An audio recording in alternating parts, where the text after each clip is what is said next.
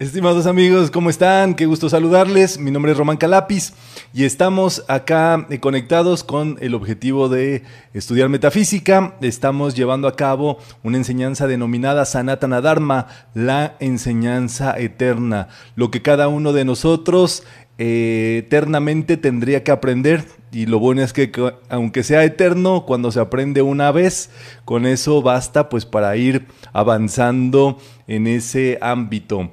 Eh, le quiero mandar un saludo a todos, donde quiera que se encuentren. Gracias por estar acá eh, conectados con este propósito, con ganas, con ímpetu. vamos a estar muy atentos de las comunicaciones vía chat para que ustedes puedan estar muy atentos de todo esto. Estamos eh, conectados a través de las redes del Centro Metafísico en centrometafísico.org. Recuerden que pueden hacer su matrícula, digámoslo así, registrarse como participantes libremente del Centro Metafísico y con esa matrícula participar de todos los videos de estudio, de todas las actividades. Vamos a trabajar hoy un tema eh, sumamente interesante, sumamente eh, profundo, pero al mismo tiempo de nuestra vida cotidiana y es algo que nosotros debemos de estar muy claritos y es el ámbito del el gurú, la enseñanza, lo que corresponde al gurú de la vida, de nuestro ámbito, de nuestra fórmula que nosotros eh, vamos a comprender acá de qué se trata eh, tener un gurú, ser un gurú, eh, qué quiere decir realmente gurú. Bueno, pues es lo que vamos a profundizar el día de hoy con toda esta enseñanza. Muy importante saber que todos tenemos nuestra presencia divina, es la propia gloria, nuestra propia presencia yo soy. En realidad es que todos tenemos ese ser interior dentro, ese maestro interior. Cuando le preguntaban al maestro Jesús y le decían rabí o maestro, él les decía, solamente hay un maestro que es el ser interior, que es el verdadero maestro. Y eso es muy interesante saberlo, pero eh, a, a todas luces, por supuesto, que Jesús le enseñaba a sus discípulos y él tenía estudiantes y él los guiaba a este propósito del ser y del yo soy. Entonces vamos a ir viendo qué bueno la conexión o el hilo de conducción que uno va haciendo con su cuerpo mental superior o con su alma, pues es eh, cada, depende de cada uno, pero tener una persona que te guíe en la conexión interna, en cómo vas tú desarrollándote, eso pues es muy óptimo para cada uno de nosotros. Entonces, el día de hoy estamos iniciando la parte número dos, donde estamos viendo los maestros del Sanatana Dharma o los, la maestría dentro del Sanatana Dharma. Si el curso, si el objetivo de todo este curso de Sanatana Dharma es vivir desde la riqueza interior, los gurús son seres que ya viven en esa riqueza, que ya viven y disfrutando de esas mieles del ser interior del gran sol espiritual central y de esto es justamente de lo que se trata, ¿verdad? Son seres que han convertido cierta parte de su riqueza en abundancia. ¿Para qué?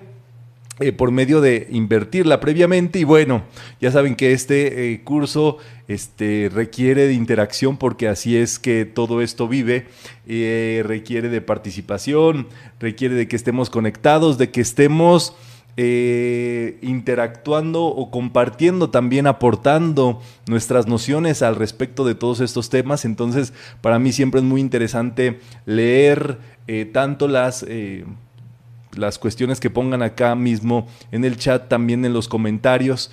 Este, siempre buscamos y estamos atentos de leer todas las, las, comentarios, las aportaciones, las preguntas que mandan y en sesiones eh, próxima siempre también intentamos checarlo. Este, siempre todo esto lo llevamos de un modo abierto. Esto quiere decir que cada uno de ustedes participa libremente. Eh, si lo hace con su matrícula, pues así en los comentarios de los videos, pues hay unos robots que capturan todos los, eh, los comentarios de acuerdo con la matrícula y con eso se puede hacer justamente la relación de quién está participando en cada uno de ellos. Y los classrooms que tenemos que ustedes van a encontrar acá justo en la información del video van a encontrar todos los classrooms o los salones de clase virtuales que hay se meten allí y ese sirve, pero sirve para solamente recordatorios, para mandarles avisos, para que queden su correo, para que sepan cuando algo nuevo sale y que estén conectados. Entonces, de este modo es que eh, pues vamos avanzando con todo este propósito y ahora sí, eh, la pregunta del millón es si estamos listos, esto quiere decir eh, que somos adultos, si estamos en pleno uso de nuestras facultades, que no estamos obligando viendo esto, que queremos participar que queremos estar al tanto de todo ello. Y bueno, ya está por allí Eva eh, Camarena conectada, Amanda, eh, está también Guadalupe, qué bueno, Rebeca, Claris, eh, Lorena Roca, Isela, buenísimo, Yerine, qué bueno, ahí está todos ready para la acción del día de hoy. Por supuesto, se trata de los verdaderos valores, ¿verdad? Los verdaderos valores son aquellas eh, cuestiones eh, que nosotros vamos a ir sacando o desenvolviendo desde nuestro interior.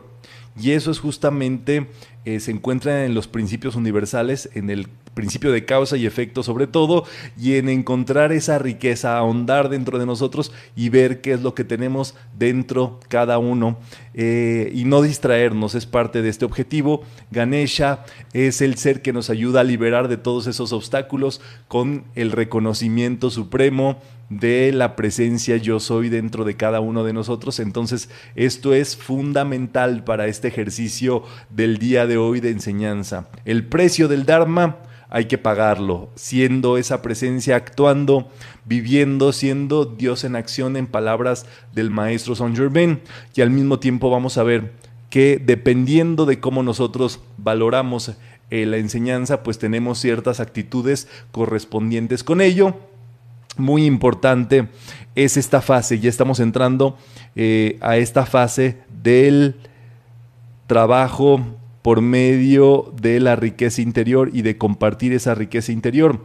Los gurús o todos estos seres que viven, eh, viven compartiendo, viven dando el sanatana dharma, eh, saben vivir y han tenido esa ciencia, ¿verdad? Del saber vivir y saber compartir es muy importante. Para esto, pues tuvieron que haber pasado por el pensamiento correcto, por la acción correcta, determinada, específica y por el trabajo en relajación y en acción, ¿verdad? Reconociendo al ser absoluto.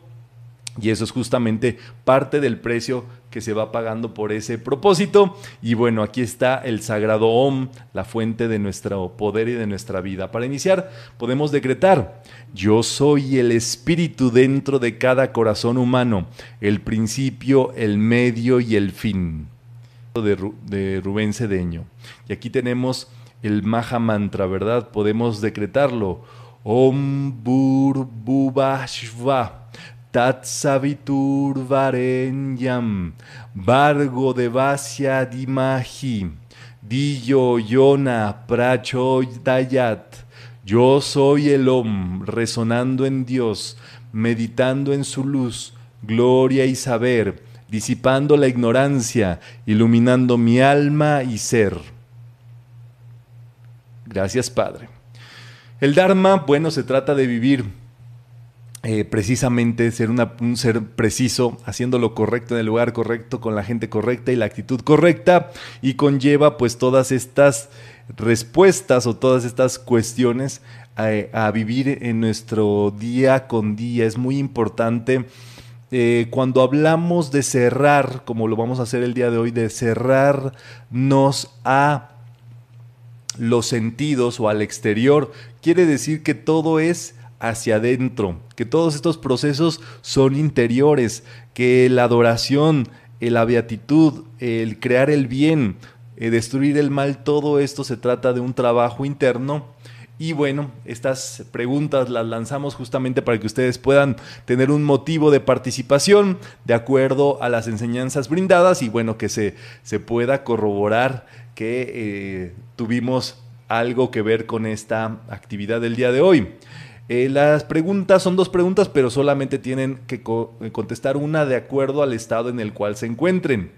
Número uno, si tiene un gurú, cuente la historia de cómo se conocieron. Número dos, si no cuenta con un eh, si no cuenta con uno, cuente la historia de un profesor muy bueno que le ayudó a resolver algo en su vida. Entonces, tendremos allí opciones para responder a la actividad del día de hoy. Y vamos a hacer este decreto al gurú. Amor, amor y reverencia al gurú que me lleva de la oscuridad a la luz, infinitas bendiciones a su presencia, que siempre goce de vida y salud. Es una bendición al gurú, qué interesante es este, es este punto, ¿verdad?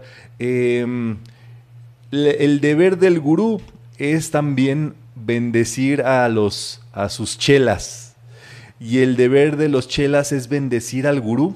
Qué interesante en todo esto. Y bueno, para este, hacer esta actividad del día de hoy, eh, me voy a valer de estas eh, caricaturas de Centuns, ¿verdad? Donde está el gurú y el chela en historias que eh, pueden ser muy parecidas a la realidad, pero acuérdense que la realidad supera la ficción. Y dice el chela, maestro, y eh, maestro, ¿me escucha? Dice, sí, ¿qué quieres? ¿Cómo cruzo al otro lado del río? Y le dice el maestro, ya estás en el otro lado del río. Y dice el, el chela, no sé cómo lo soporto, ¿verdad? Payaso. Pero está bien, es verdad, es parte de la relación gurú-chela. Vamos a ver que es una relación. Para empezar todo este asunto y quitarnos cualquier imaginación que podamos tener, siempre es una relación, siempre es un vínculo, siempre es un toma y daca. Puede a veces no ser tan, tan, tan lindo a lo mejor como imaginaríamos, tan idílico, pero está plagado de muchas, eh, digámoslo así, dinámicas, de mucha cuestión el, vivir de la mano eh, con un gurú, ¿verdad? Un gurú hay que estudiarlo, a los gurús hay que estudiarlos porque son modelos de vida para desarrollar el ser interno, así como nos gusta ver, que, qué sé yo, ¿verdad? Eh, Lupita se anda por ahí a los luchadores, ¿verdad? Este, al Rey Misterio Junior o a todos esos, porque son modelos de, de cómo combatir, ¿verdad? Este, en el ring, en el cuadrilátero, bueno, Así hay gurús o hay seres que vale la pena eh, tener en cuenta porque han logrado el desenvolvimiento interior y su ejemplo, pensar en ellos, eh, hablar de ellos, meditar, reflexionar en ellos, nos va colocando nuestra energía en el plano y en las obras que ellos lograron. Eh, justamente pensar en ellos eleva la conciencia y ayuda a santificarse y vivir su vida. Meditar y leer sus vidas, conductas y actitudes y las de sus estudiantes. La palabra gurú consta de dos sílabas, cada una tiene un significado. Gu, oscuridad, y ru, lo que la destruye. Gurú se conoce al que hace esto, aquel que destruye la oscuridad. O sea, no, no, dice el que prende la luz, dice el que destruye. Y a veces para destruir algo, pues es destruir completamente, ¿verdad? O sea, no estamos, no es un término muy amable, ¿verdad? No dice el que amablemente destruye la oscuridad, no, es destruir y para eso hay muchos caminos, muchos métodos y con la finalidad de lograr la santidad. Esta palabra es muy interesante le explica Emmett Fox a través del método Pesher y santidad o santo quiere decir plenitud, lo que es pleno, lo que está completo. Nosotros sabríamos que son los siete rayos que están justamente expandiéndose en el cuerpo causal y un ser santo es un ser que cuenta justamente con prosperidad, con amor, con salud, con belleza, con libertad, con perdón, con amor, con eh, fuerza, con inteligencia. Entonces, gurú es todo aquel que conduce de la oscuridad a la luz, de la ignorancia a la sabiduría, de la mortalidad a la inmortalidad. Ahora sí, al ámbito de la plenitud. Es imposible que alguien solo pueda abarcar por descubrimiento propio todo el insondable océano del Dharma o sabiduría espiritual. O sea, es muy amplio. Como ya hemos visto, son muchos maestros, son muchos temas y quizá una sola persona podría llegar a, un ángulo, ¿verdad? A, un, a, una perspectiva de la vida. Eh, debido a ello es que se necesita alguien que lo devele, lo explique y diga cómo practicarlo, porque así han habido otros que lo han hecho con ese otro, con ese ser que lo explica, que lo devela y que lo sintetiza. O sea, todo viene, digámoslo así, a modo de ponerse más fácil para las generaciones venideras. Atrás quedó el día donde un, o las personas han pensado que tienen los que vienen atrás, tienen que sufrir igual como sufriste tú para lograr cruzar al otro lado del río, poniendo el ejemplo que vimos.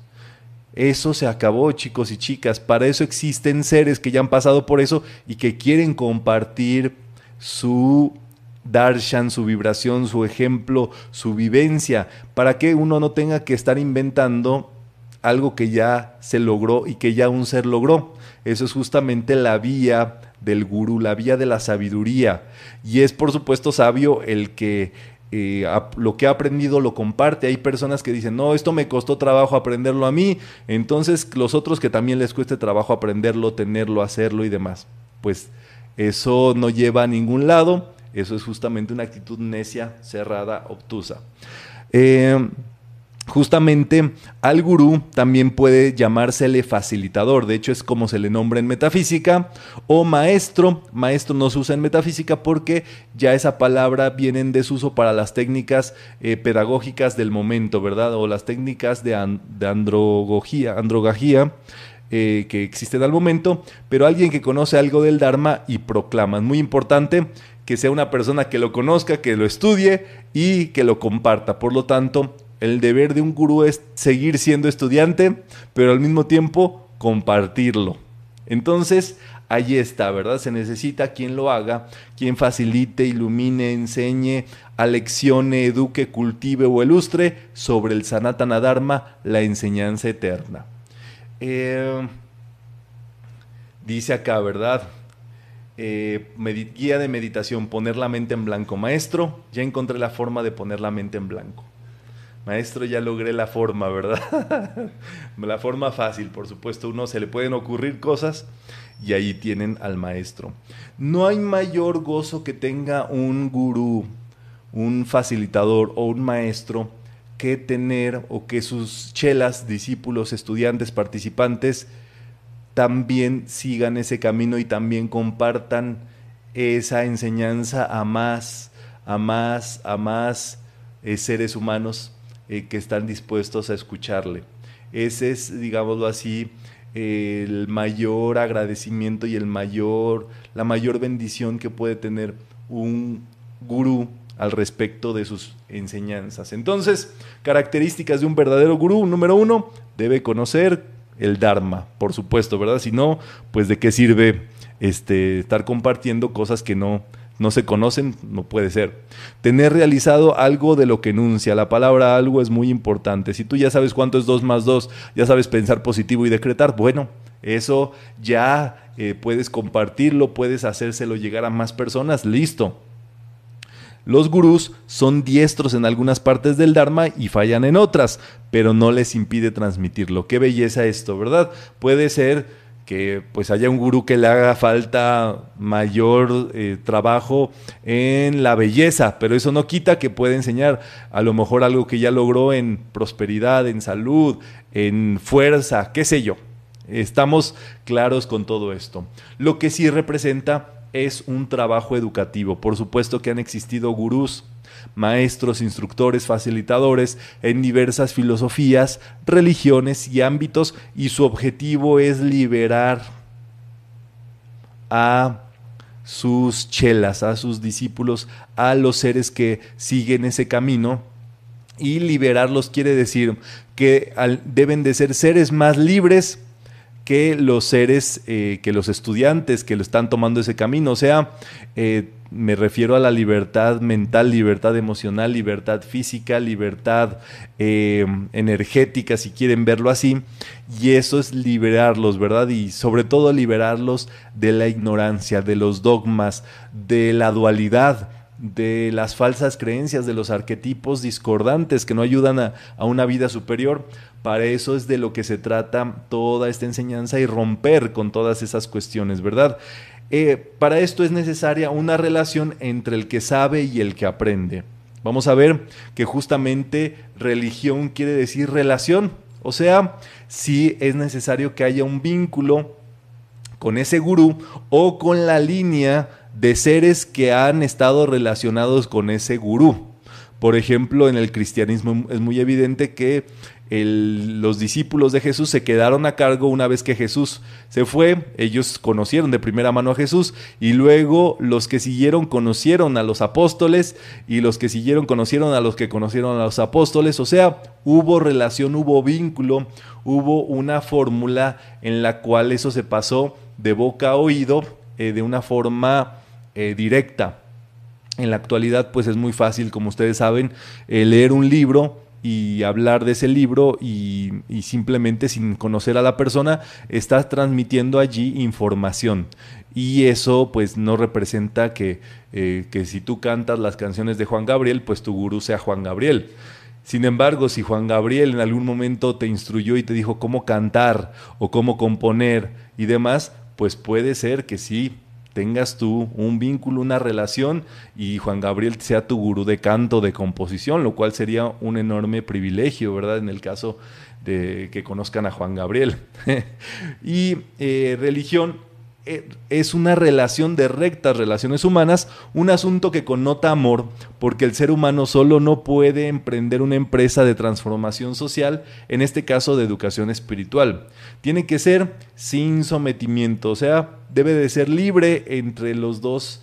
Eh, entre el facilitador y el participante de forma libre, voluntaria, sin invasión, y sin autoridad. ¿Qué quiere decir esto? Por supuesto que ni uno ni el otro se mete en la vida del otro. O sea, el, facilitador o el gurú no se mete en la vida del estudiante, ni el estudiante se mete en la vida del facilitador, simplemente se ha decidido tener un vínculo en común para ese propósito y deciden caminar, avanzar, en este caso con la educación espiritual en conjunto, eh, pero se dejan ser los dos uno no le está dando qué hacer a la otra persona, ni, ni viceversa, por supuesto.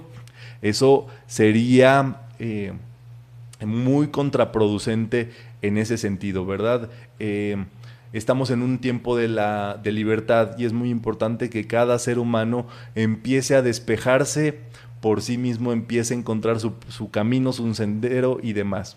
Entonces van ocurriendo esto que serían las divinas coincidencias, ¿verdad? Que son cosas inexplicables de pronto eh, que hacen el vínculo uno a uno, ¿verdad? son, es como mágico, ¿verdad? De tú a tú. Eh, hace que tú tengas coincidencias con ese ser. Eh, imagínense ustedes la posibilidad de coincidir con un ser humano en un planeta de 8 billones de habitantes.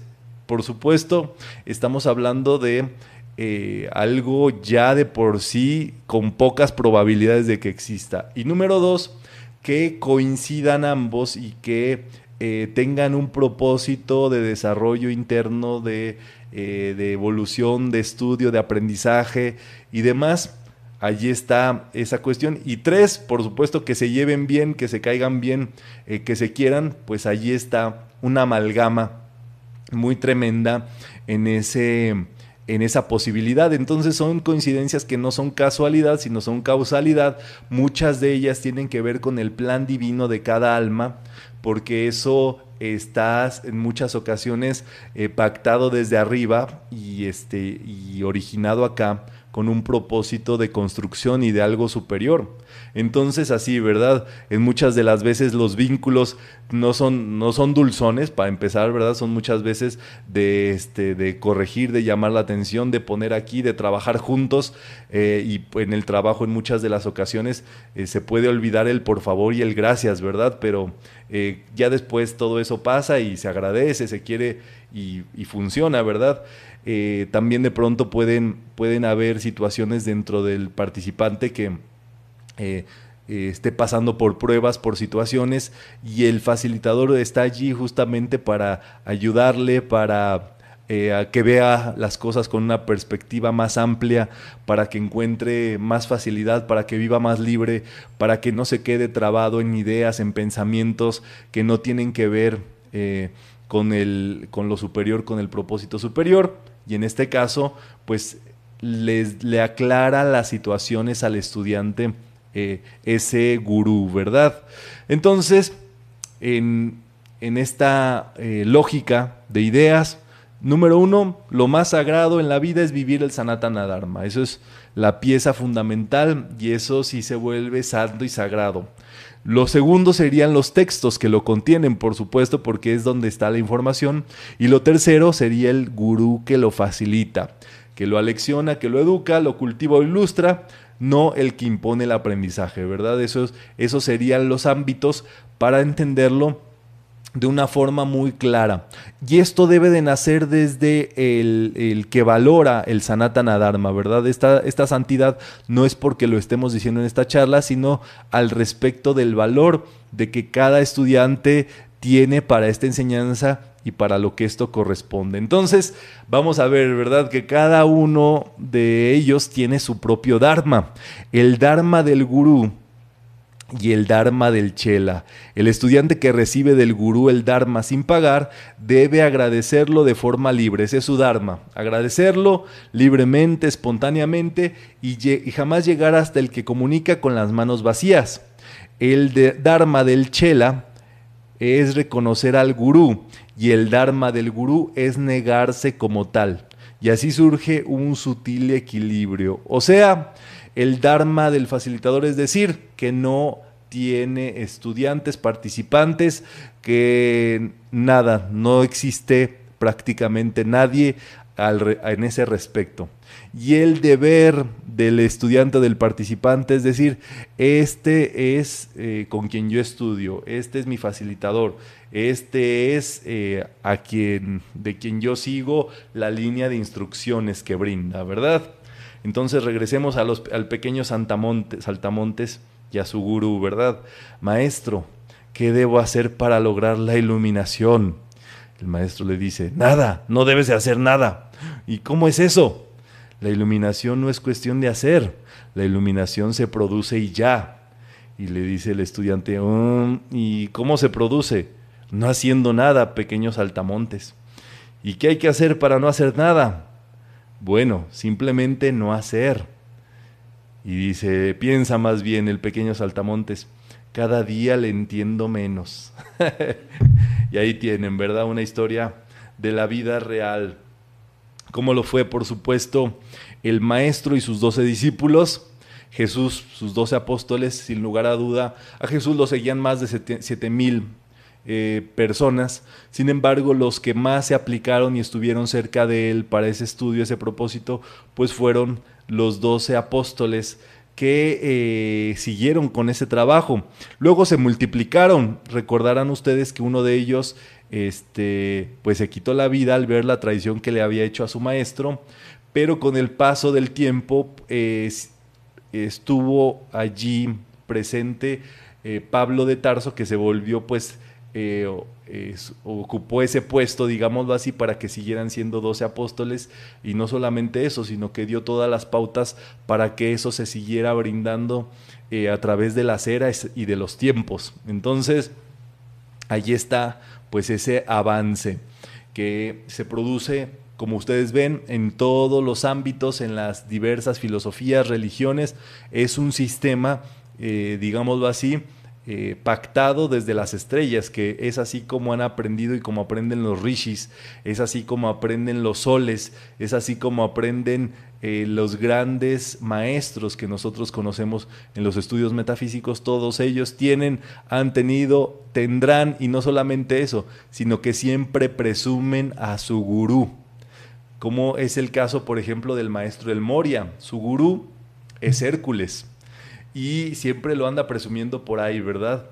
Y eh, Hércules tiene a su vez su gurú, que es el arcángel Miguel. Perdón, es al revés. El gurú de, de, el, maestro eh, Hércules, el arcángel Miguel es gurú de, de Hércules y al revés del arcángel Miguel tiene ese chela de Hércules y Hércules es a su vez gurú o estudiante del sensible señor Sol Sirio. Allí, eh, digámoslo así, cambian y ellos tienen un trabajo por medio y en sus retiros y en todos sus ámbitos tienen trabajo por medio del arco iris. Donde se presentan los arcoíris, allí están los maestros del rayo azul, eh, que es la escuela del sensible señor Sol Sirio. Entonces, allí está, ¿verdad? Dice acá eh, Rubén Cedeño en Sanatana Dharma, ni el gurú ni nadie llevará a otra persona a la iluminación, pero sin él no se llegará nunca a ella. Qué interesante, ¿verdad? Ramana Maharshi dice al respecto, es muy difícil que el sí mismo es, es, muy difícil que el sí mismo, que mediante la ignorancia se ha convertido en alma individual o jiva, se dé cuenta de su verdadero estado o naturaleza sin la gracia del gurú. O sea, que el propio ser que ha involucionado, el ser humano en este caso, que todos tenemos nuestra mónada, presencia yo soy, y hemos descendido, pero es muy difícil que ese ser que ha involucionado tanto se dé cuenta de su propia presencia por sí solo. Necesita ese proceso. Y bueno, dentro de los gurús, pues también hay seres que eh, se han digámoslo así, se han vuelto gurús, gurús verdaderos, y estos son conocidos como sadhus. Em, eh, como en el caso del señor Gautama Buda, que por supuesto todo lo que él enseñaba pues era eh, comprobable por todos y no solamente eso, su sistema de vida también lo tocaba, ¿verdad? Eh, para que exista un sadhu tiene que haber, número uno, negación por parte del gurú, negación de sí mismo totalmente. Número dos, desposesión de todo. Es así cuando solamente eh, pues se vive en este caso para el propósito de la enseñanza y demás, aceptando solamente donaciones de los otros. Tres, se sigue dedicando y se seguirá dedicando al estudio del Sanatana Dharma.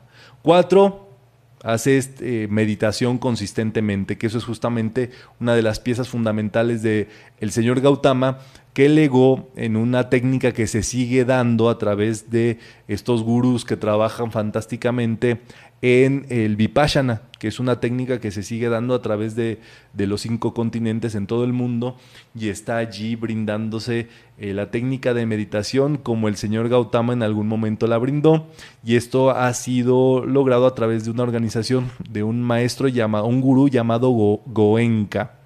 Entonces, muy interesante, ¿verdad? Pero todo sadhu se debe a la meditación y trabaja la meditación. Por supuesto, la humildad está al pendiente de su autocorrección y con sus devociones, ¿verdad? Cultivando los reales valores de la vida espiritual, aunque sea una persona completamente asimilada a la vida social. O sea, recuerden ustedes que la renuncia es interna siempre, que el trabajo de humildad, de meditación, de todo esto en este tiempo, donde todos estos temas que estamos viendo, por supuesto que son orientales, son conocidísimos allá. En Oriente todo mundo tiene su gurú, todo mundo tiene su maestro, todo mundo en su negocio, a lo que se dedique, tiene la carita de su gurú allí en una fotito en la entrada para que este para tenerlo en consideración, en cariño, en reverencia, y eso es así que cada uno de ellos tiene su gurú, su maestro, y, eh, y se valora y se atesora eso muchísimo. Cuando esto pasa, por supuesto, a Occidente, eh, pues tenemos otra lógica de procesar ciertas cosas, pero eh, esto eh, tiene mucho funcionamiento a través de las enseñanzas interiores o las enseñanzas espirituales. Entonces, un sadhu pasa por diversas etapas. mucho de esto, por ejemplo, es el método de los 20 años, ¿verdad? Los primeros 20 años la persona se dedica a aprender. Los siguientes 20 años se dedica a servirle a su familia y a su y en este caso más bien a desarrollar una familia y, a su trabajo. Y los últimos 20 años se dedica a dar el dharma a, la gente. Esto eh, digámoslo así pues dice ya crié verdad mis hijos ya tienen 20 años ellos ya se pueden este, salir, sacar adelante entonces ya de los 40 a los 60 se dedican hacer lo que ya a predicar y a dar la enseñanza. Muchos estudiantes incluso de metafísica eh, llegan y este, están como en esa fase donde ya este, aprendieron, ya criaron y ahora pues se dedican a dar este, el conocimiento a más personas, ¿verdad? Eso lo tienen como deber allá en Oriente en ese propósito. Entonces, bueno, primero se es estudiante de los asuntos del mundo y luego de la espiritualidad, para no andar allí diciendo y haciendo disparates por no saber. Entonces, eh, a Paramahansa Yogananda, su gurú, eh, que es Sri Yuktiswar, eh, le dijo, estudia y acaba una carrera universitaria, porque te va a servir muchísimo para el propósito que a ti te toca, que era no era pequeño propósito, era dar la enseñanza del Sanatana Dharma en Occidente. Y así eh, cumplió también con ese, ese, propósito y por supuesto que se graduó y, aparte eh, pudo completar toda esa cuestión. Entonces es muy importante estar preparado o estar estudiando también los asuntos eh, de formales, digámoslo así, de cómo se mueve el mundo para entender, para vivir de la manera correcta y después también poder dar la enseñanza pues de una manera integral. Número dos, si se desea, se es padre, padrino o tutor de algún niño para conocer las responsabilidades materiales que eso conlleva, ¿verdad? Eh, estar al pendiente de eso, este, criar, digámoslo así, ese proceso de crianza, sería pues ese segundo proceso de 20 años que que corresponde allí a esta lógica. El tercero, se es peregrino, visitando los sitios sagrados donde se aprenden cantidad de asuntos y el estudiante se impregna de los electrones sagrados de estos sitios. O sea, eh, se, da un, proceso de aprendizaje. Y el cuarto paso se es sadhu, renunciante o gurú, para comunicar a los demás lo aprendido. Los sadhus tratan de imitar la vida del señor Shiva, que es el más grande de todos los ascetas. Uno de estos sadhus eh, fue Prabhupada. Prabhupada había pasado justamente por estas tres etapas de crianza. Él tenía un negocio aparte en India y en un momento cuando ya cumplió sus deberes, sus hijos eran grandes y demás, le dijo a sus hijos, ustedes se encargan del negocio, ustedes cuidan a su familia, a su madre, lo que sea, yo me voy. Y se fue justamente a Estados Unidos a eh, impartir la conciencia de Krishna, ¿verdad? Que es donde se origina este movimiento Hare Krishna. Entonces, ya lo tienen allí. Todo sadhu tiene el propósito de disolver las tres impurezas, inegoísmo, para transmutar la contracción del yo personal, desapego al fruto de la acción para transmutar la acción con deseo y ver la realidad de las cosas tal cual son para transmutar la ilusión o maya. Y ellos, es por eso que se pintan las tres líneas que el señor Shiva tiene en la frente, que cada uno de, eh, representa la disolución de las impurezas, ¿verdad? Eh, pregunta Sixto Salas, ¿se puede decir que son hilos invisibles los que unen a un estudiante con el facilitador? Sí, totalmente Sixto, son, eh, digámoslo así, pactos de plan divino desde, desde antes, puede ser que muchas vidas antes. Entonces, eso es un preciado tesoro eh, para, para que suceda. Había un, un gurú que era pues un gurú, no solamente era un gurú, había hecho grandes proezas.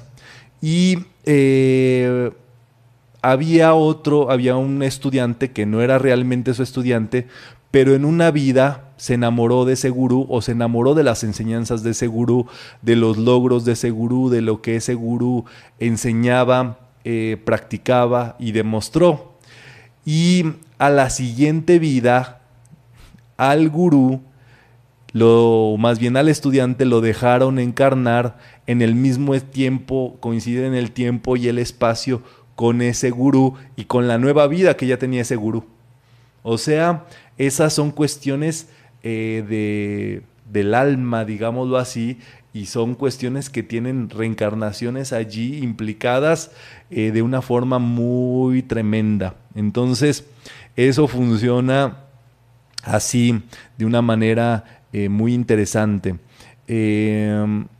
seguramente han visto la, la, película El pequeño Buda, si no véanla, pero allí los chelas de un gurú saben justamente dónde va a reencarnar, porque era tanta la claridad que tenía él que les dijo exactamente el lugar, el tiempo más o menos donde iban a estar. Bueno, regresemos a nuestros, nuestros gurús y chelas, ¿verdad? El pequeño saltamontes.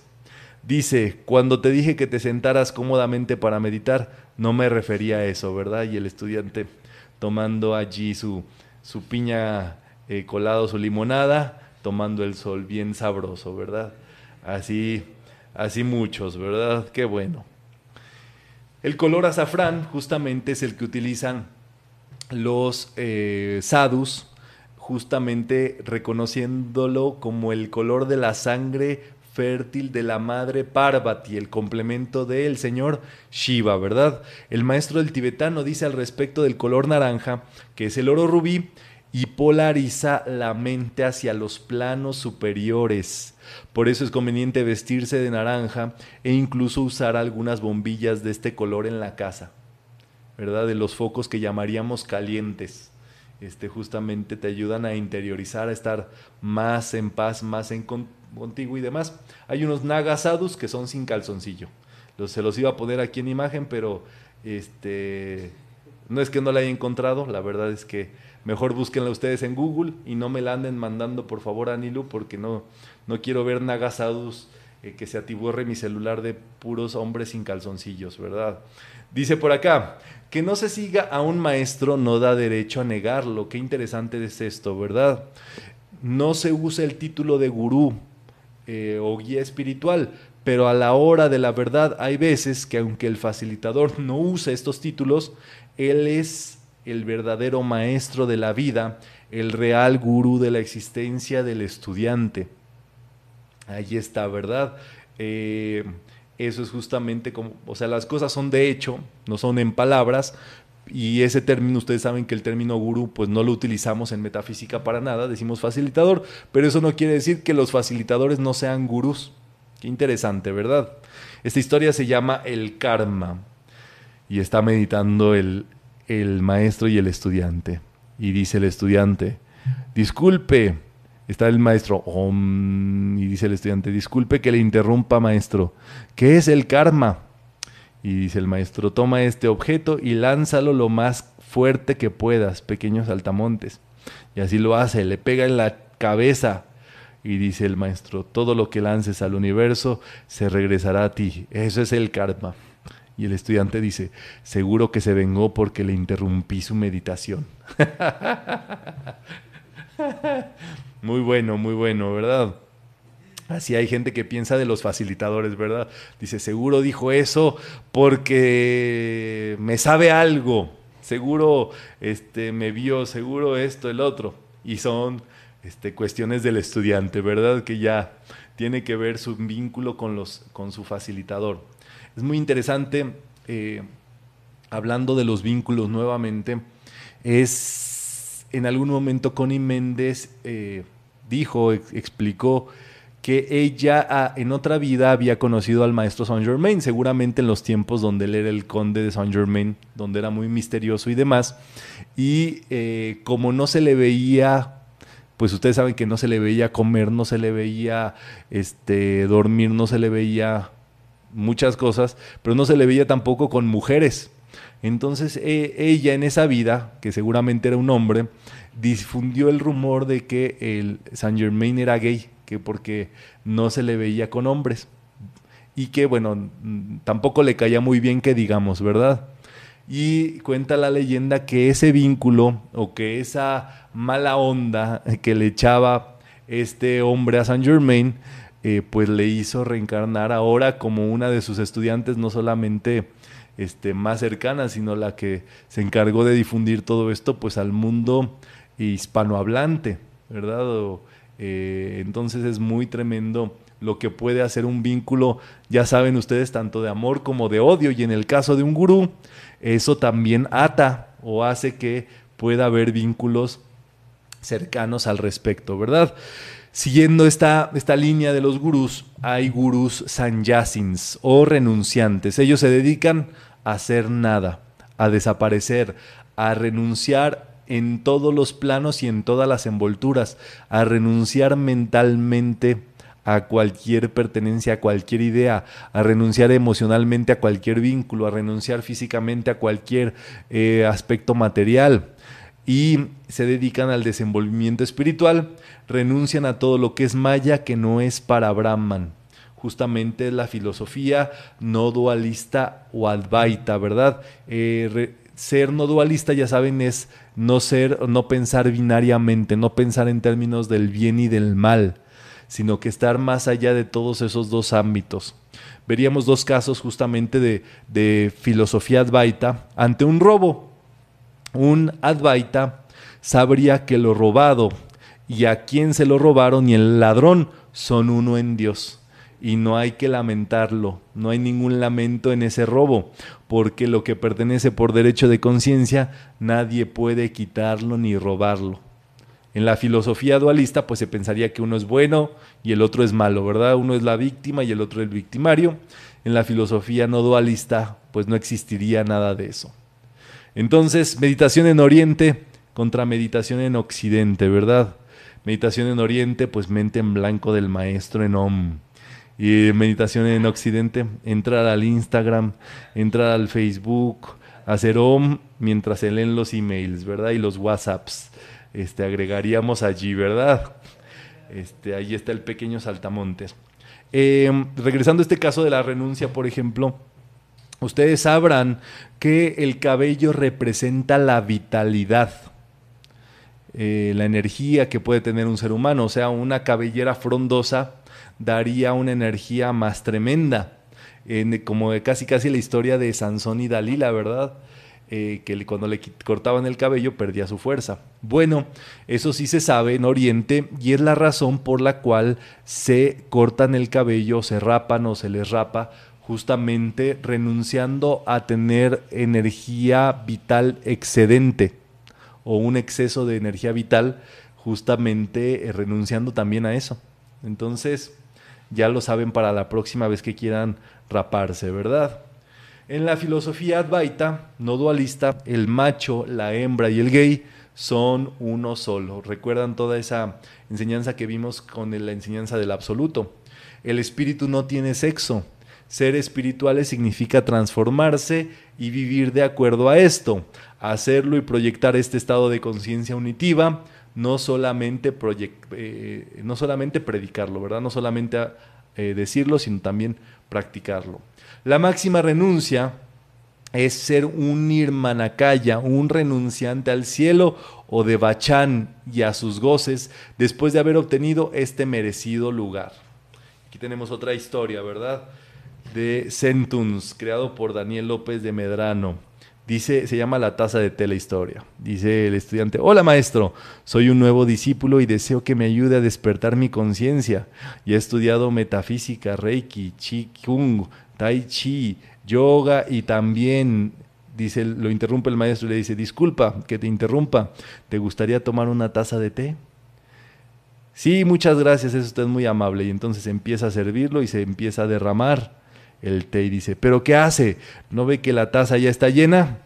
Y dice el maestro, tu mente está igual de que esa taza llena de sus propias opiniones y creencias. ¿Cómo podría enseñarte algo si primero no vacías tu taza? Y dice el estudiante, algo me dice que este es uno de esos maestros complicados de entender. Entonces ahí lo tienen, ¿verdad? La clave de todos estos es que aunque eh, no, pues les diría, qué bueno que le entiendan algo al facilitador, ¿verdad? Ya por eso, es un buen comienzo, pero eso no, no quiere decir este, que de verdad eh, pues, eh, se tenga más, pero es un buen comienzo. Sigan adelante, ¿verdad? Dice acá, agradecer la enseñanza más, no seguir. No es sana la adoración, obediencia o rendición a un gurú o maestro. A los gurús se los oye, se aprende de ellos, se los ama, se les agradece y hasta se les puede servir en su trabajo, en su labor que realizan de, educar, pero no se los adora. El gurú es parte del culto, pero no es objeto del culto. Muy importante. Lo primero que decimos en metafísica es no le creas nada a nadie. O sea, ni siquiera al que te habla y te da charlas de metafísica le debes de creer. Comprueba todo por, por ti mismo. Y con base en eso, pues obtendremos las respuestas, ¿verdad? es no creerle nada a nadie, al contrario, ver todo esto y en la era de la libertad pues esto se incrementa. La espiritualidad es ordenada pero abierta, aclarando lo no aceptable de la conducta de los gurús manipuladores. Hay quienes le buscan y hay quienes tienen un gurú y nunca lo buscaron, ¿verdad? Es muy interesante la historia de eh, autobiografía de un yogi de Paramahansa Yogananda, él explica cómo su sueño más grande en la vida era tener un gurú y él hizo de todo y, prácticamente fue a todas las enseñanzas y todos los gurús disponibles hasta ese momento eh, porque su sueño y su lo que él quería verdaderamente era encontrar a su gurú. Bueno, fue tanto así que cuando encontró a su verdadero gurú al principio no lo reconoció porque él esperaba otras cosas, ¿verdad? Los gurús alertan de un peligro, pero cada quien decide qué hace con esa información. Eso es lo que hace la enseñanza, ¿verdad? Se dan las enseñanzas y cada quien observa con respecto a su entendimiento qué es lo que aprende y qué es lo que entiende de esa enseñanza. Y allí es donde se encuentra ese propósito y ese entendimiento. El que busca un gurú porque está confundido y espera que el gurú le dé lo que pide, está usufructuando el camino espiritual, está negociando. Allí no hay pureza. Ese no es un verdadero gurú. Hay personas que nunca se han llegado a los gurús de esta forma. O sea, esperando que el gurú le dé algo. Em, el gurú se dedica a dar. Esa es, esa es su naturaleza, a compartir lo que él ya ha ganado de riqueza pero está muy lejos de que alguien pueda pedirle algo, porque siempre lo que da un gurú es gratuitamente. Entonces, reclamar que un gurú no haya dado algo es, eh, pues es, ilógico, porque nunca hubo un contrato de compra-venta al respecto del eh, gurú en este caso, ¿verdad? El caso de, del agua, y el ejemplo sería es que el, el Dharma es el agua y el gurú es el vaso o el recipiente que le contiene.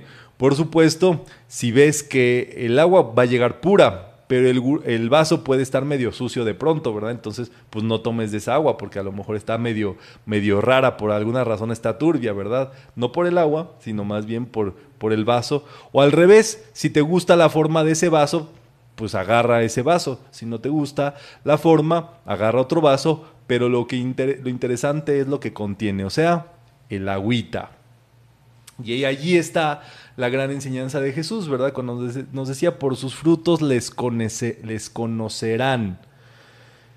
Es muy importante observar, y al gurú se le deben de ver los atributos de Ishwara. Número uno, Sat o anclaje en su ser, que viva al pendiente de su interior. Si ves un gurú, un facilitador que está pendiente del exterior, pues allí cuidado, ¿verdad? Dice después chit, sabiduría, inteligencia en el uso y práctica del Dharma. O sea, que sí aplique, que sepa los, las herramientas, los recursos, lo que está ahí al pendiente de todas estas herramientas. Y después Ananda o bienaventuranza en el rostro y en su forma de ser, sin apegos a una escuela, dogma o conceptos. Qué interesante es esto, ¿verdad? Que haya bienaventuranza y eso quiere decir también ser libre interiormente. O sea, una persona dogmática, una persona siguiendo ciegamente una práctica, una enseñanza y demás, pues no puede lograr la bienaventuranza. Entonces, este es el Sachitananda, pues tiene que ser evidente en aquel eh, gurú. Gurús a través de las reencarnaciones. Si se le encuentra, se le cuide y se le ama, es muy probable que pueda reencarnar y seguir reencarnando con ese gurú y siga apareciendo en vidas posteriores. Y aquí les tengo el cuadro que a muchos les encanta, ¿verdad? que cuando eh, Vishnu era Rama, eh, pues todo mundo, hombres y mujeres, se enamoraban de él, y en este caso había unos pastores que le pedían, y él les prometió que a la siguiente vida pues les iba a cumplir. Y así fue cuando en la siguiente reencarnación Vishnu, de, eh, que en su reencarnación como Krishna, Krishna esos pastorcitos nacieron como las golpis o pastorcitas y Krishna se pudo hacer individual para cada una de ellas y allí está la escena del baile, ¿verdad? Del gran baile, este, todos disfrutando, compartiendo, acelerando la rueda de, eh, para que llegara la edad dorada. Con esos bailes de amor eh, fue que se aceleró muchísimo, que se saliera del Kali Yuga o la edad negra, ¿verdad? La edad oscura. Eh, ya les conté la historia de Connie Méndez y su vínculo con Saint Germain, ¿verdad? Connie Méndez recibe la enseñanza de Emmett Fox.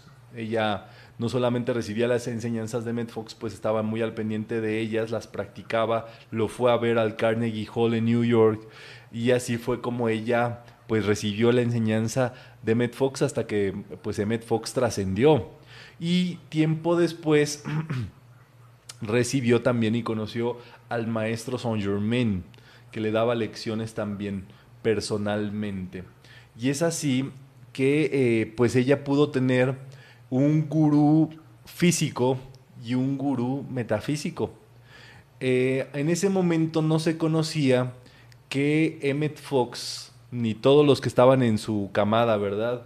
De, neopensadores como Charles Fillmore, eh, este, Flores Scoville, Chin y este amigo, eh, bueno, la esposa de Charles Fillmore también, Phineas Kimby, todos ellos pertenecían a un movimiento llamado el Nuevo Pensamiento que estaba, estaba impulsado por un maestro conocido como el Maestro P.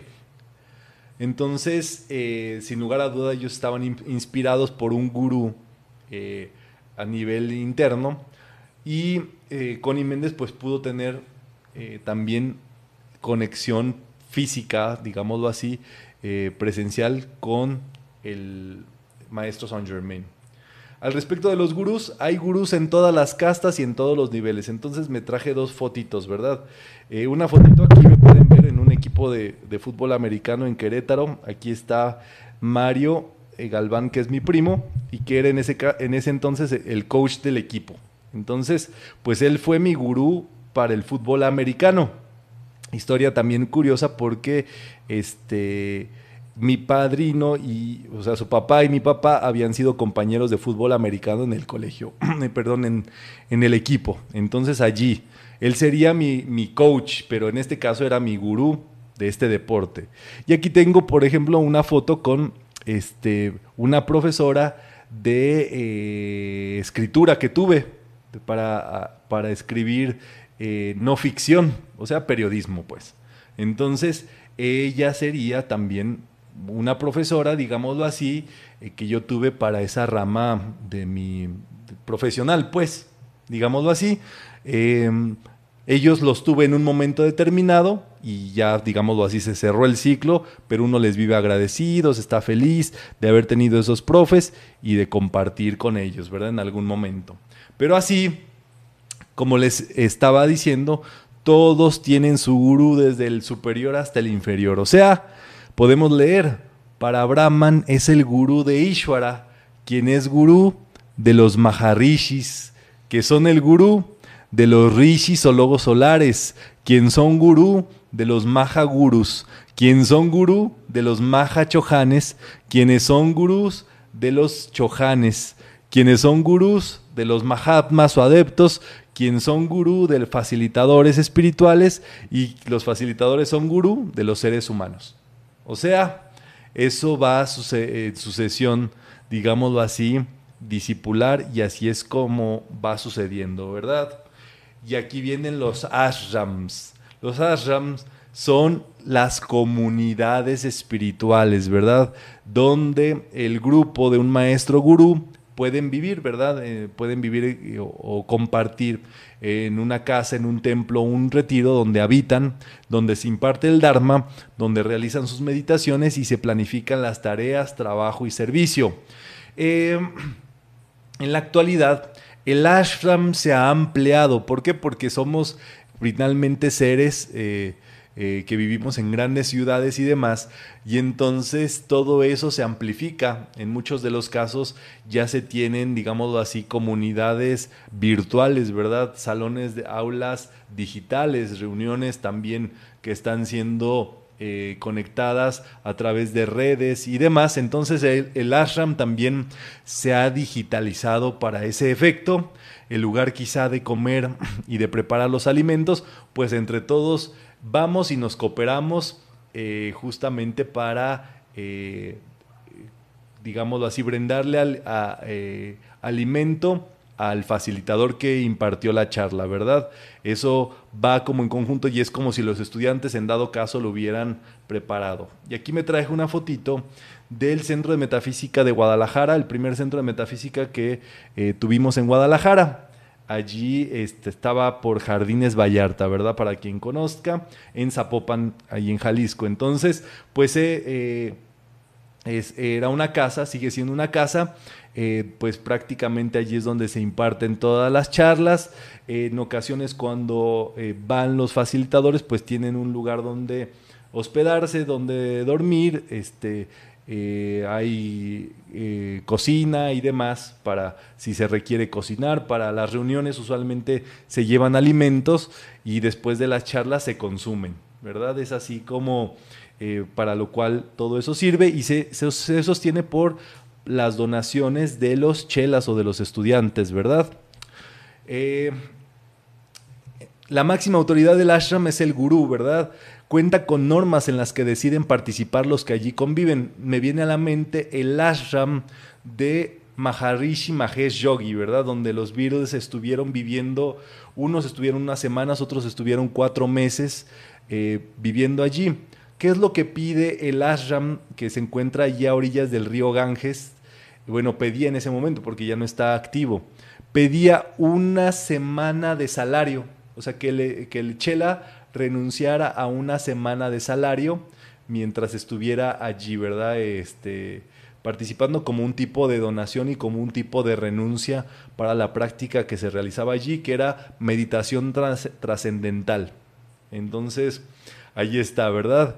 Cuenta con normas que, en las que deciden participar los que allí conviven, o sea, si hay cuestiones que hay que preguntar qué se puede, qué no se puede, este, cómo funciona y demás.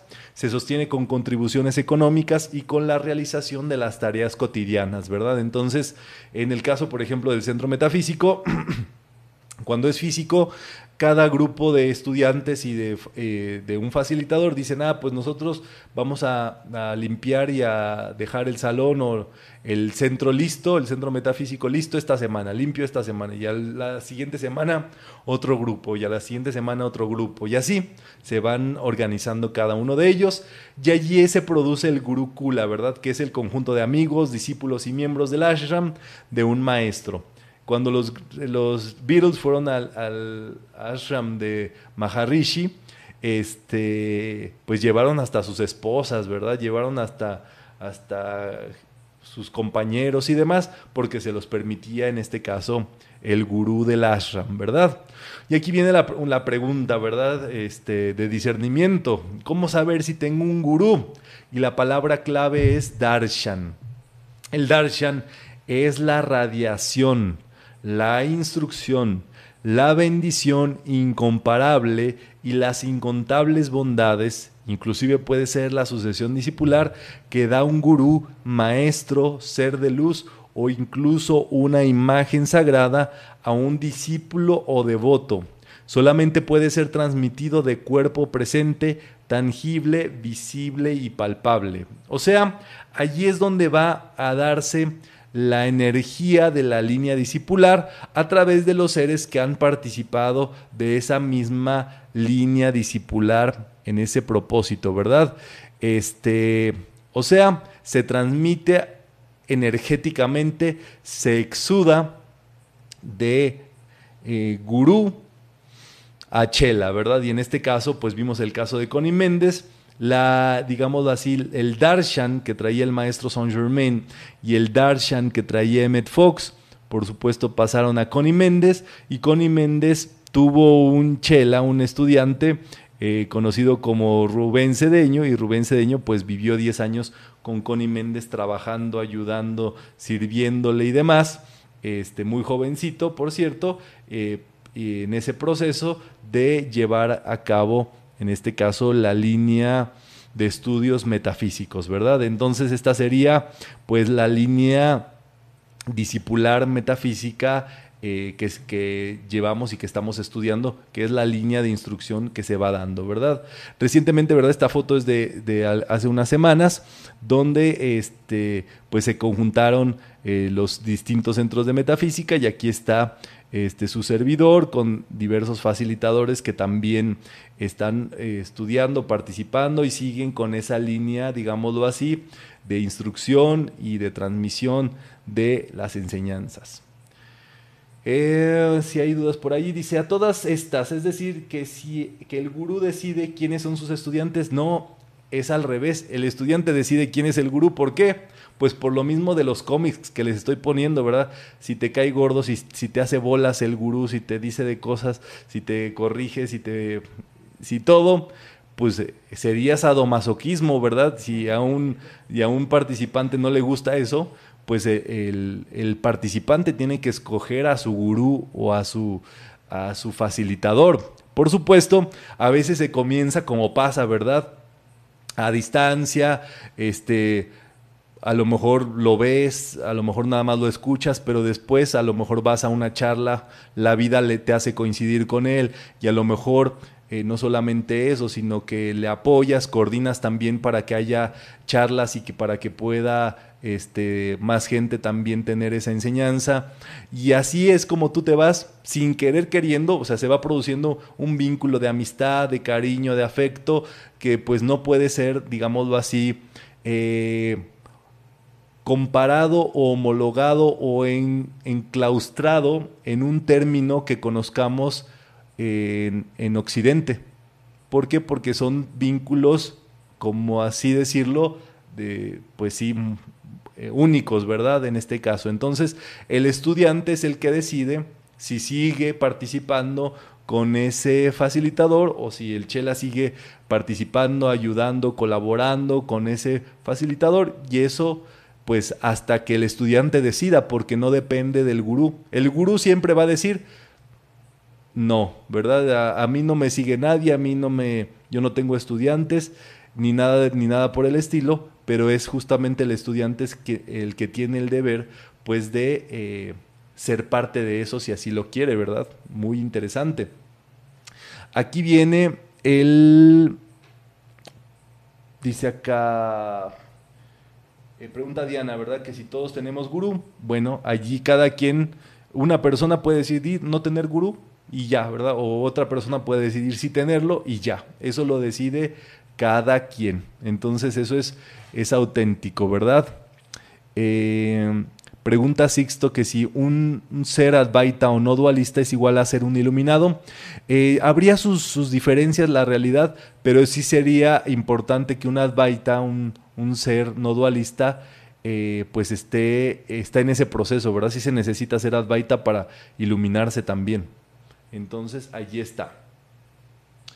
Y pregunta que si se puede tener varios gurús. Sí, ¿verdad? Tuviste por allí, Marta, que yo tengo a, mi gurú de escritura, yo tengo mi gurú de eh, quien me enseña pedagogía, yo tengo mi gurú eh, quien me enseña metafísica, yo tengo mi gurú quien me enseñó fútbol americano, quien me enseñó handball. Y así ustedes tendrán también varios gurús. En el aspecto espiritual, pues en cada en la corriente que uno estudie, pues allí hay una línea donde uno tiene esa digámoslo así, este, línea espiritual de su gurú, ¿verdad?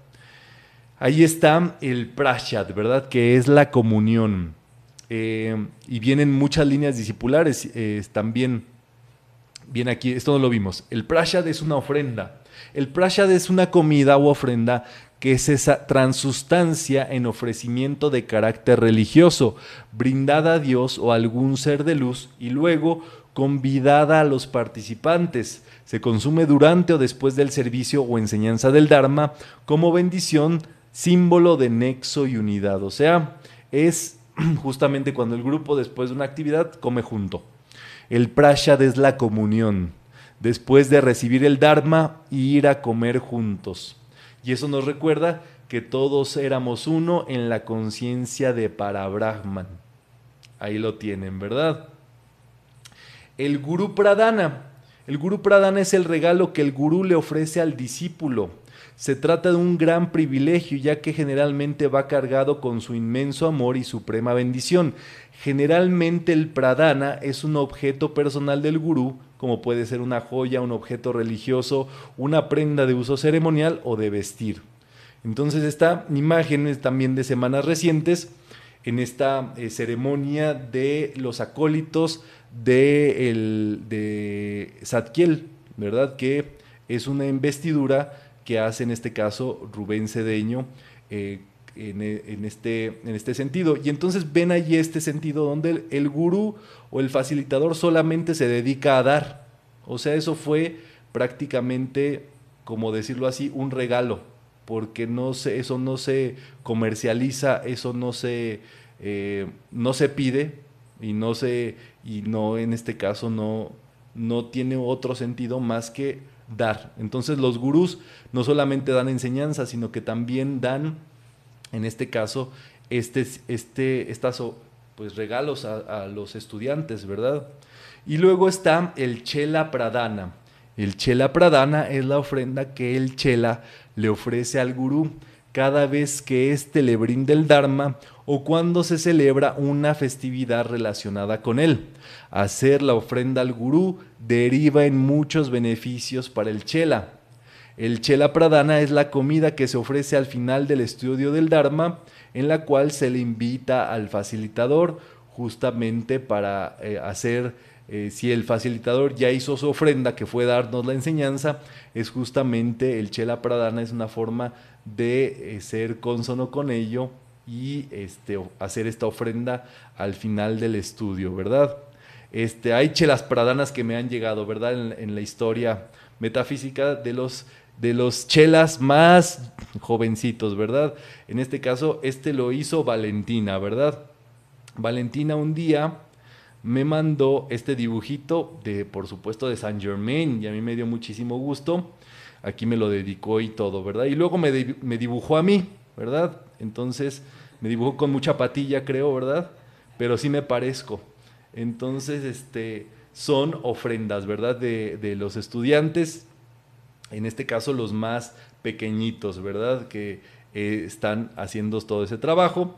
Ya después crecieron en edad eh, y en habilidades también tecnológicas y ya, ¿verdad? Hicieron este, este dibujito, este regalito, me lo mandaron y me mandaron a Saint Germain y ya yo bigotudo, ¿verdad? Ya como que crecimos allí en edad y demás. Entonces, este, muy bellos estos dibujos, este, no importa la edad, siempre un estudiante puede hacer sus, sus ofrendas, ¿verdad? Sus regalitos a los que instruyen pues estas enseñanzas. Entonces, estos dibujitos me gustan muchísimo. Y luego me mandaron este eh, separador, ya evolucionó muchísimo, por supuesto. Ya Saint Germain ya este, está allí con su aureola y con todo, ¿verdad? Todo bien, bien chapeadito también. Y me mandaron este Saint Germain, este separador, ese es de mi cuaderno. Y entonces eso es un tipo regalo, ofrenda de los estudiantes más jovencitos este, que están en los grupos, ¿verdad? Como siempre apoyando a la juventud. entonces ahí está. El Sampradaya es el nombre que se le da en el Sanatana Dharma a la sucesión discipular, que es la transmisión continua e ininterrumpida del Dharma y el Darshan de maestro a discípulo. O sea, es la energía que se va dando y que se va siguiendo y demás. O sea, es lo que es. Ahora sí diríamos que aunque te quites, allí está porque estás en la línea discipular. Y aunque, no, aunque nunca la hayas buscado, pues allí está porque es la línea discipular y la tienes. Entonces, eso es justamente para que uno pues, se dé cuenta de todo este proceso de, eh, de linaje, ¿verdad? Es un linaje espiritual. Aquí tenemos a Paramahansa Yogananda y él tiene su Sampradaya. Aquí se los voy a presentar en la camarita para que vean, ¿verdad? Ellos me encantan. Eh, ellos son una línea discipular auténtica, pues. Y quien quiere estudiarla, pues está el self-realization para meterse y va un proceso, ¿verdad? Entonces ellos su Sampradaya lo tienen así, ¿verdad? Y entonces eh, este tipo de campo de fuerza o de altar ellos lo tienen, entonces tú lo puedes poner así facilito, lo pones ahí en tu mesita y entonces tienes a toda la línea discipular, ¿verdad? Entonces la línea discipular de Paramahansa, ¿verdad? Aquí está la Giri Mahasaya, que fue estudiante de Babaji. Babaji le enseñó a la Giri Mahasaya. Del otro lado está Sri Yuktiswar. Eh, la Giri Mahasaya le enseñó a, es el gurú de Sri Yuktiswar y Sri Yuktiswar le enseñó a Paramahansa Yogananda. Todos ellos vienen de la línea discipular de Krishna. Y también la escuela del Self-Realization tiene la línea discipular de Jesús que eh, pues Paramahansa Yogananda adoptó justamente porque, valga el gran asunto, Jesús era oriental. Jesús vivía en Asia, nació, creció en Asia, así como son esas enseñanzas, entonces así ellos tienen así su, su linaje y su campo de fuerza y demás, ¿verdad? Para que chequemos, yo eh, valoro muchísimo, quiero mucho a esta escuela del self-realization, a pesar de yo no estar en la línea discipular de ellos, por supuesto los quiero, quiero a Paramahansa, lo voy a ver ahí a su casa, que tiene todavía sus zapatitos como si estuviera allí viviendo en, California. Entonces es justamente el Yogananda Sampradaya, el linaje de Paramahansa Yogananda. Ya vieron también el, el, el Sampradaya de Connie Méndez, ¿verdad? Que sería el que formamos parte también. Ahora, y aquí viene el Festival del Gurú, es el día del Gurú, el Gurú Purnima. Es el día preciso en que se le presentan los respetos, agradecimiento, amor y se le hacen ofrendas a ese ser que con dedicación, esfuerzo y amor se dedica a instruir. Sería como el día del maestro. Pero es muy curioso porque el Día del Maestro en cada lugar, cada quien se le ocurre qué día es. En México, por ejemplo, es el 15 de mayo. En otros países es por allá por junio, julio y demás. Bueno, para no fallar, está el Guru Purnima, que es la luna llena del zodiaco en cáncer entre junio y julio coincide con el Festival de Asala y, coincide cuando el señor Gautama compartió por primera vez su enseñanza en Isipatana y puso a girar la rueda del Dharma. Ese festival está dedicado a Vedavyasa, que fue pues el primer gurú del Sanatana Dharma. Entonces, allí lo tienen, ¿verdad? Eh, el gurú es aquel que ilumina la mente y el corazón en algo en síntesis, ¿verdad? Para todo este propósito. Eh, y sí, por supuesto, todo esto se trata de mejorar nuestra vida. ¿Para qué sirve todo esto? Sirve eh, para si uno quiere mejorar y que uno le gusta todo esto y si uno quiere eh, formar parte de una línea de instrucción y demás, pues existe la forma de ascendencia de gurú y por supuesto de descendencia, que sería parte fundamental de una familia. Es muy importante, pues como ya lo vieron, que todo esto es por radiación, es, es personal, ¿verdad? Es, se va creando un vínculo eh, energético, personal, vivencial, de compartir. Eh, tener un gurú, en este caso, te conecta con los gurús de ese gurú. En este caso, la línea de, de Connie Méndez, de facilitadores de metafísica, pues te conecta con Connie Méndez. Entonces Connie Méndez sería también tu Adiguru, el maestro Saint Germain. Es el Adiguru de todos los metafísicos, eh, por, por, tal cual. Entonces es así. Lo importante sí es que formas parte de eso presencial, vívidamente. Eh, y demás. Ahora muchos casos han pasado que nos hemos conocido gracias a la tecnología y gracias a la vida, pues nos ha hecho coincidir personal, presencialmente y eso por supuesto que hace que el vínculo se estreche, que por supuesto eh, se pueda transmitir eh, la vibración, la energía, el darshan y muchas, eh, muchas bendiciones que van a través de todo ese proceso eh, que se produce pues vívidamente, ¿no? Entonces eso es muy interesante y bueno, va a ser la forma en que todo esto avanza. Em, ahí está, ¿verdad? Preguntan muchísimas cosas. Sí, que si hay metafísica para niños, si hay metafísica para niños, allí estén atentos de las páginas del Centro Metafísico. Allí se mandan los avisos cuando hay charlas de metafísica para niños. Muchos de ellos, eh, pues sí, eh, como en el caso eh, de Uriel, que no lo puse por aquí, pero ese es un estudiante de metafísica de, Guadalajara, Jalisco. Ahí, a mí me tocó hacerle la consagración metafísica de los siete rayos de cuando tenía tres y ahorita pues es un estudiante de metafísica para niños y es muy eh, sumamente activo, ya está facilitando, dio su primer charla de metafísica hace poquito justamente de Saint Germain. Entonces, bueno, todo eso es muy interesante, ¿verdad? Cómo va avanzando. Entonces, la pregunta mágica de esta actividad del día de hoy, si tiene un gurú, cuenta la historia de cómo se conocieron, ¿verdad? Cómo se conocieron eh, física, presencialmente, cómo fue ese, ese momento. No tienen que decir quién es su gurú ni nada por el estilo, nada más cuenten la historia, ¿verdad? Y dos, si no cuenta con uno, cuente la historia de un profesor muy bueno que le ayudó a resolver algo en su vida y que puede ser ese proceso, ¿verdad? Entonces, pues allí lo tienen. Eh, si hay preguntas, vamos a revisar brevemente si hay cuestiones al respecto y si no, estamos listos para avanzar. Em, sí, muy interesante, uno comienza participando en todas estas charlas y uno hace su ofrenda y uno eh, participa eh, con, con, estas actividades. Hay muchos estudiantes que este, deciden participar de estos cursos. Es muy importante que estudien estas enseñanzas, es lo más importante de verdad que se cultiven, que estén eh, entendiendo todos estos fundamentos, todas estas, estas bases, todo cómo funciona.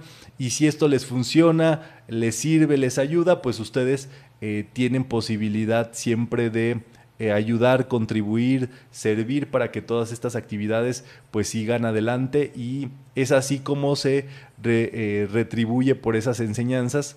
Eh, siempre hacemos la donación amorosa al final de estas actividades que se da justamente como una retribución, una participación de todo eso y bueno, es así que pues se puede seguir dando rentando locales en el caso donde están físicamente y seguir haciendo actividades metafísicas en distintos lugares. Eso siempre es lo que sostiene los grupos de metafísica, las enseñanzas y demás. Entonces es muy interesante todo ese proceso, ¿verdad?